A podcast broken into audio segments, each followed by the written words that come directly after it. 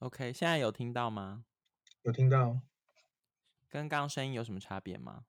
呃，你看你看起来心态比较稳定。你说什么？心态比较稳定？对。看起来啊，看起来是个要准备上班的人的那个的转变。你是说，就是那个你可能平常跟别人视讯会议前后一前一秒很邋遢，后秒精神突然来了这样？对你，你你刚才就是那个客服小姐在跟那个隔壁的客服小姐闲聊的时候的状态，现在就是准备要接电话的状态。没错，你比喻的非常好。OK，大家。就是呢，我要欢迎大家回到这一节做马盖。啊，做马盖呢，就是一个海外台人首选的 Podcast 频道。我是丽。那就是大家很多人都说，去年二零二零年那个 Podcast 的兴起，其实跟疫情有很大的关系。然后我觉得确实是如此，因为我们节目也是有因为疫情的关系，就是吸纳了很多被困在国外的台湾人。然后呢，那些。困在台湾人就很喜欢互相争宠，就说他们才是做马盖真正的粉丝，然后在那边争宠争来争去。然后我们今天要邀请这位粉丝呢，他自称他自己是真正的铁粉。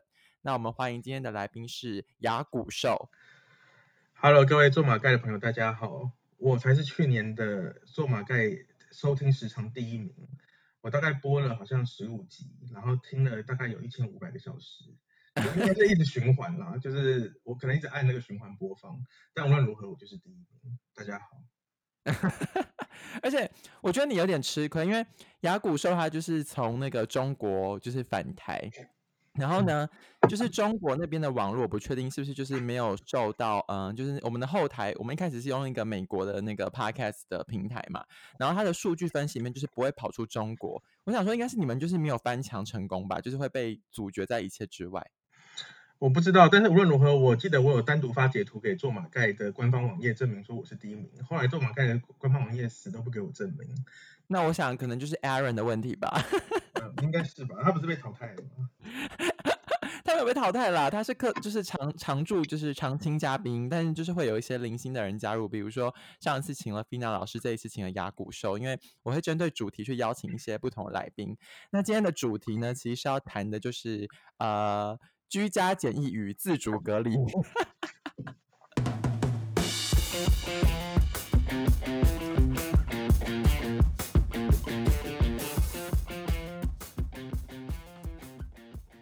雅古说：“你要不要跟大家说明一下你的 background？就是你现在为什么要被隔离？我现在我觉得我很可怕哎！我现在在跟一个被封锁的人，就是进行一个远端的连线。你还好吗？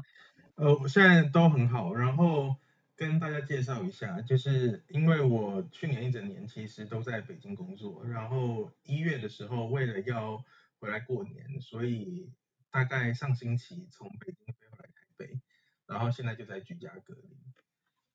所以你上星期呃抵达，你现在隔离到第七天了是吗？我对我刚好在一半第七天。好，那我们就从三天前那边开始聊起好了。就是跟大家介绍一下雅古兽的背景，就是雅古兽他呃原本的工作是在中国，然后他最近返台，然后大家知道现在就是在国际之间来往非常的麻烦，然后他有跟我们聊说，他要回来之前他必须从三天前开始准备，那你的准备是什么？其实从呃各个地方回来台湾，基本要做的就两件事情，第一个是要拿到在拿到在上机前七十二小时做的核酸检验阴性的证明。然后第二个是你需要上台湾，就是呃出入境管理局吗？还是反正就是有个入境入境的检疫系统，你需要在那个网页上提前就是填好你的相关信息，什么时候要回来，然后什么时候要呃然后居家隔离还是住酒店隔离？那住酒店的话是不是已经找好了？这些就是需要在。呃，上机前，或者说最晚最晚最晚，应该是到到你下飞机，然后还没有入境台湾的时候办理。然后原则上，这个规定是台湾的防疫中心规定，不是国外登机规定，是台湾的防疫中心规定。嗯，然后你就去做了这一系列的检查。那据说你是被接收到呃生喉咙的部分是吗？对，就是呃，像其实检查有分两种，一种是核酸，一种是呃血清。然后，如果像人现在要进到像北京的话，其实是核酸跟血清都要做。那基本上，因为我是回台湾，台湾只需要看就是以台湾的标准，台湾标准只要求核酸证明。然后核酸证明的话，就是它有三种测的方式，一种是呃擦鼻子，然后另外一种也比较普遍的是擦喉咙。然后从上礼拜开始吧，应该是在呃像北京、天津这种城市开始出现，就是也有测肛门，就是插肛门去 抹那个简体，然后就确认你是阳性或阴性。你确定这不是某一个就是变态的官员自己的私心癖好吗？插肛门的部分？呃，我听说好像一般的民众蛮多人反对的啦，就是毕竟很对很多人讲的是第一次。OK fine，然后你那你是自己选择是你要插喉咙，还是说你就是去然后医院就说来插喉咙？呃，基本上是那个检验室规定的，就是你到了那个检验室，他们采取的方式是喉咙就是喉咙，对，然后你所以你不能选。啊，那这个检测的费用呢？检测的费用其实比台湾便宜的多，就是呃，像检验的话，原则上大概是一天可以出结果，甚至是最急最急的，大概是你如果是白天做的话，可能晚上就可以出结果。然后费用大概在一百二到一百八人民币，就折台币大概是五百到七百块左右。哦，就是一千块你也可以搞定，不过这就是要自费就对了。要自费，要自费。哦，好，那我问你哦，就是你目前在中国当地观察到的疫情状况如何？大家是已经就是完全没有这一回事了吗？嗯其实如果要讲的长一点的话，我可以讲从去年一开始刚听到这个消息到今年，就这整个十二个月的一些转变。嗯是呃，我是三月的时候到了北京，然后那个时候疫情还是比较风声鹤唳的阶段，然后大家可能上班的话还是属于那种呃轮流到公司，就是那那个时候的整个检验，就是呃那时候整个就是环境都比较麻烦，就一来的话你需要呃下载像是所谓的呃你可以用微信，它会下载一个系统叫健康宝。然后你去到哪边，你都要出示这个健康宝。然后那个健康宝有分三个灯号，就是绿灯、黄灯跟红灯。然后它嗯基本上是基于你每天给它的体温回报，或者是你曾经可能在这十四天出入过的城市，它会给你不同的灯号。如果你出入过高风险城市或者中风险城市，你的灯号就会变色。那一般的保全，如果他看到你的这个灯号是变色的话，可能就会拒绝你进到他们的餐厅或者是百货公司，这个是一部分。然后第二个，我觉得还是比较基本，但现在应该各个城市都差不多了，就是戴口罩啊，然后戴那个戴口罩，然后呃出入的时候可能都要去注意，就是像酒精消毒等等。可是因为你知道，像你这一趟回台湾，你在居家隔离就是十四天是吗？对，要十四天。因为台湾的防疫规定就是把你关在你家十四天，然后不能跟任何人接触。可是我印象很深刻，是你去年从台湾回北京的时候，他们也有一个健康管理的制度，但是他们规定你不能去上班，但是你却跑去按摩。那个情况又不太一样，那个情况其实是北京的政府还没有规定，但是呃，在北京就是他们其实社区有个叫做小区，他们社区的那个概念是叫小区概念，就是一个一个的大社区，然后那个社区的居委会都非常的强势，所以嗯。呃，我回到北京三月初的时候，其实疫情已经比较严重了，所以他们不希望有任何外来的人口马上进到他们的那个社区里面。然后，如果要进嗯到那个社区里面的话，你需要就是做居家隔离，就是这个居家隔离也是跟台湾现在一样，是你不可以有任何室友的。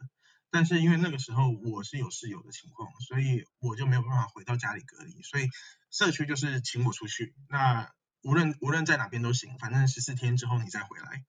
然后我的公司也是一样的情况，公司也是不想要有外来人口在呃刚进到北京之后就马上进公司，所以也要求我们在任何地方十四天隔离。那既然又不能去公司，又不能去回家，所以我就是只能住饭店。但住饭店的话，北京的政府其实那时候又没有然后政策，所以其实我就是人是待在饭店，但是你要去哪边行动都行。然后大概是嗯我回到北京的两个礼拜以后吧，就出了比较官方的政策，就是呃要回来的人就真的得强制隔离。那时候就变得跟台湾现在一样。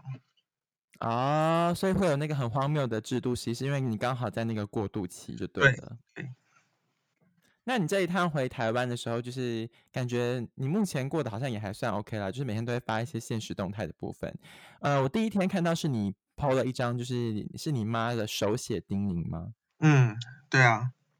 家人知道你要回来，他们的心情是其实通常因为我其实好一段时间都不是 base 在台湾，所以我觉得就是这种过年回来台湾对我来讲是一个比较 routine 的行为，然后对我父母来讲是一个比较 routine 可以期待的事情。但是因为今年的情况还是相对特殊一点，所以呃，我觉得还是有比较多的提前帮我打理好，说是不是家里需要放什么东西，因为他们去住外面，然后呃，所以就在家里就是变成说，看是不是我需要什么东西，就先提前准备好。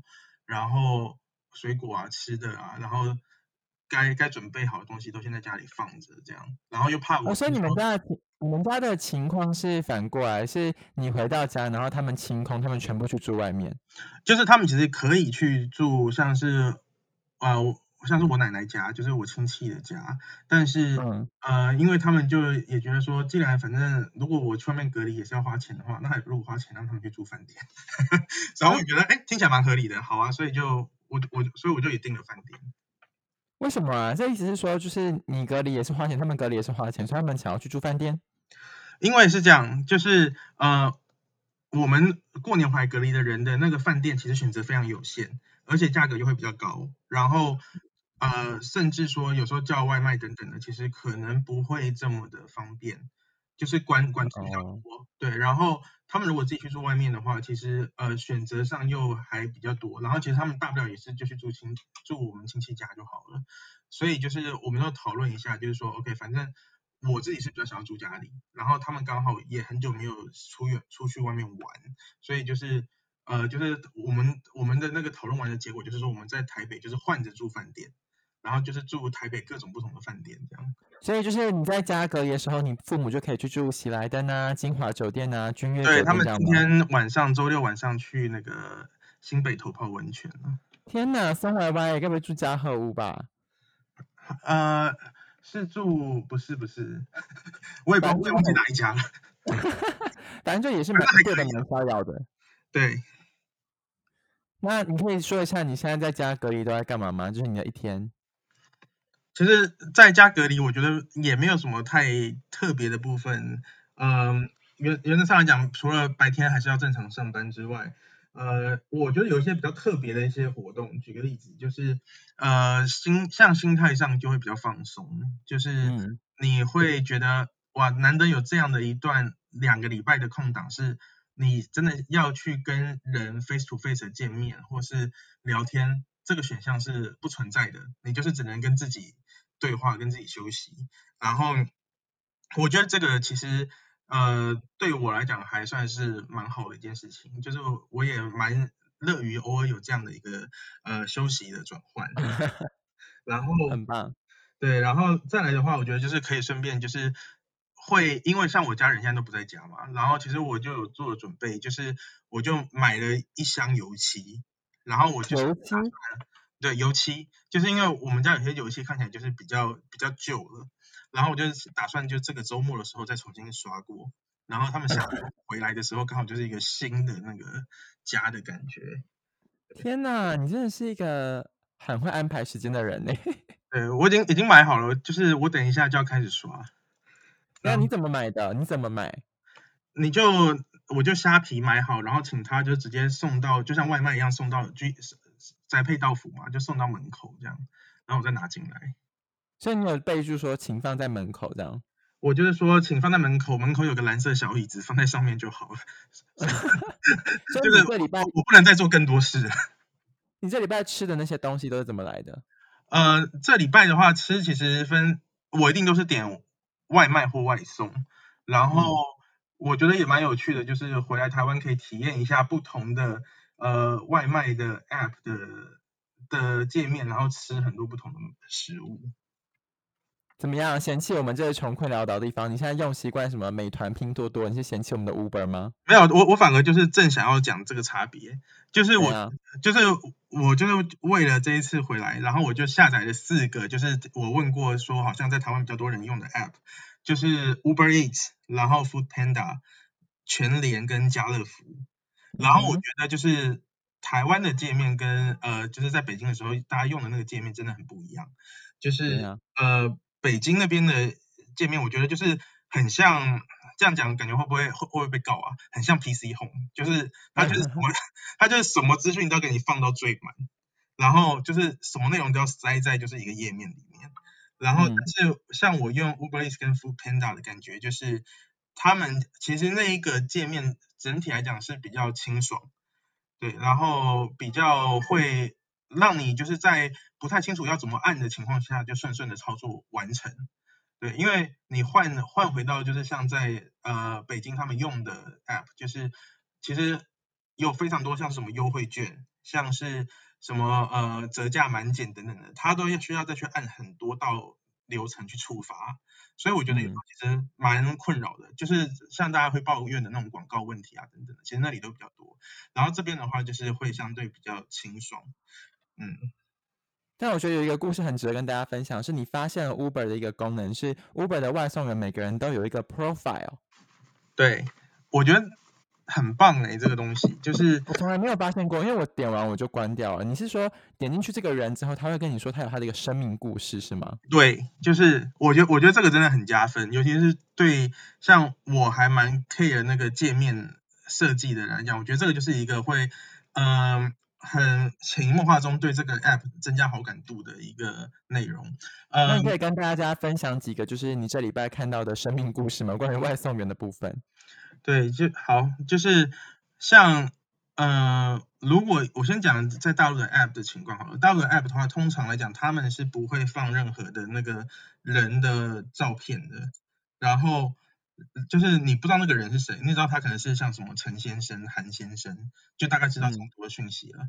然后那像台湾的话，其实他就是有个名字，那名字是真的是假的，我其实也不知道啊。但是第一个是他用的是名字，而不是用姓，然后。还有照片，你就会觉得跟他亲近一点。然后第二个是你点进去那个照片之后，呃，每一个人他可能可以看自己的情况，去看是不是要增加一些资讯。像我就有看到说，可能今天刚好是第一天来做 Uber Eats 的，然后就觉得哦，这个哇，就是你第一天就这样给了我，然后我就就觉得生命中有一种就是小小的共鸣被这被激荡出来，所以我就按了那个。是啊，他他那样写，他每个人都说他是第一天。但是那那那个部分不是他他写的，那个部分真的是是系统，就是他有一个系统是会提那个就是满意满意率跟那个呃接单次数的，是那个部分写的哦，他自己写的，对对对，所以我就觉得 OK 哦，你就是这么样神圣的一天就这样跟我有一些交汇，我就觉得好吧，那我就再多按个十块钱。天哪，你真的是北京来的大爷，然后。后来我还有碰到，而且我觉得这个这个现象蛮有趣的，我觉得大家也可以观察一下。就是我觉得如果是女性的外送员，基本上写个人介绍的比率比较高，因为我接我大概这一个礼拜大概点了不下十个外送，然后呃我大概应该可能八成是男生，两成是女生，然后男生其实没有每个都有写。就有的就是空的这样，那女生的话，我看到每个都有写，然后就是像是写说她是单亲妈妈，要照顾两个孩子啊等等的，然后然后你就立刻在打赏是不是？呃，那个我没有按。哎，人家那么辛苦哎，单亲妈妈要养两个孩子哎，但是就我我我自己有我自己有一些那个小的那个 point，就是嗯，举个例子，因为我知道它是可以拍照片的，就是那那个。Uber 一直可以拍照片，说我送我送到了，放在这个位置等等的。然后我觉得说 OK，然后如如果你有拍那个照片，然后我也可能也有刚好看你的故事等等，我就觉得哦，就是好好完整的流程。然后我又好像很了解你，所以我那时候我要把 Uber 外送变成一个作文比赛吗？让大家以后很辛苦，就是还要图文并茂。没有，但是我我就是我在 Instagram 的线动发了这个之后，我发现很多人都不知道有这个事情，即便大家都在台湾用 Uber 一起用那么久了，所以我觉得说不定这个这个，我觉得这个东西可以宣导一下，说不定会变成 Uber Eats 就是比 Food Panda 优秀的一个决胜点。就是 Uber 有一个就是生命故事的部分，对，你就觉得很人性化。我觉得它最好可以再发，可以最好可以再变成像是 Facebook 或 Instagram 一样，可以发他最近三条动态之类的，就是最近 就是最近三张出去玩的照片。那我会觉得就是 对对于一个居家隔离的人来讲，就觉得我们 so close。我觉得 too close。他接下来干脆再把你加到社团里好了。可以啊，就是仰慕仰慕外送者的社社团。好恶心哦！那你所以你三餐全部都吃外送，你没有自己煮饭？我有自己煮，然后但是我那时候其实从北京回来的时候，我就有设定一个目标，就是我一定要多吃一些台湾的美食，就是因为我这次回来台湾也不是也也也是一段时间以后就要再离开了嘛，所以我就觉得要在这个时间内把呃该吃的食物都吃一吃，所以我尽量点外送。然后我还有另外一个我觉得比较呃有趣的是，因为每一次我回来台湾的时候，那个呃饮料店的变化都层出不穷，就是你真的是永远不知道现在的 fashion 到底是什么。所以我这一次回来之前，我就有特别问了，像是呃台中江小姐啊，然后台南柯小姐啊，然后他们其实就有给我一些建议，就是说呃现在台湾最红的饮料店是哪一家？然后我大概这礼拜已经点了三家了，我觉得我现在马古茶坊吗？马古我点了，然后呃我还点了可不可，还有嗯，龟记，就是这些都是以前你在台湾你离开之前你还没有喝到的。我可不可去年好像有喝到，然后但其嗯他的我都不知道。然后我后面可能还要再点什么喝茶楼嘛，然后还有万波，嗯还有，还有就是一些比较冷门的就对了。对，还有什么约翰红茶公司。约翰红茶也蛮久了吧？嗯，反正我是没喝过。那你这个礼拜呃的食物，除了 Uber 啊饮料店以外，你爸妈有空投一些食物吗？像诺曼底战争那样丢一些食物给你？我跟你讲，这很感人。其实有，就是呃，像我妈其实还好，就是我感觉我感觉我妈就是可能常常会想要就是做对我做些逾矩的事情。什么意思？什么意思？你说你的妈妈想要对你做出一些逾矩的事情？对啊，这我就不方便透露了啊，我怕我怕被抓走。但是呃，像我爸就是非常的尊重隔离的规范，所以就是嗯原则上来讲，他呃所有的东西基本上都是跟像外送员一样，就是按了一下我家门铃，然后把东西放在我的那个蓝椅子小椅子上面，然后他就人就默默的走下去了。对，所以呃这段时间就有收到一些那种比比较像是过年会出现的那种零嘴，乌鱼子吗？就是像什么芋头酥，然后芋头片、地瓜片，啊，就是这种类型的。很棒哎。对，就还还是感觉到很很有关爱的那个隔离室。对啊，我觉得我觉得。比我觉得比起住在家里的时候还要温馨。因为他们就是不要这样你的脸，他们就会对你很好啊。看到你的脸就堵拦。这现在是有点针对个人了。啊，也没有啦，反正这就是一个雅古兽的隔离日记分享，然后有那一张神秘的小的蓝椅子。那你出关之后最想做的事情是什么？其实我觉得出来之后，我倒没有太特别的部分，但我已经有安排，可能要跟家人就是一起出去玩了。我觉得这个还是比较有意义的部分，尤其今年就是国旅这么行，所以我们应该过年会出去。然后，呃，我觉得相较于大陆有些比较特别的部分，就是书店啊，然后电影，我可能也会就是在二月的时候多去看，多去玩。所以你什么时候出来啊？下礼拜六吗？我下礼拜天就出来了。下礼拜天，好，那就是期待与你相会。你也要跟我出去玩哦。好，安排起来，感谢雅古兽，谢谢你的分享，谢谢，拜拜。拜拜。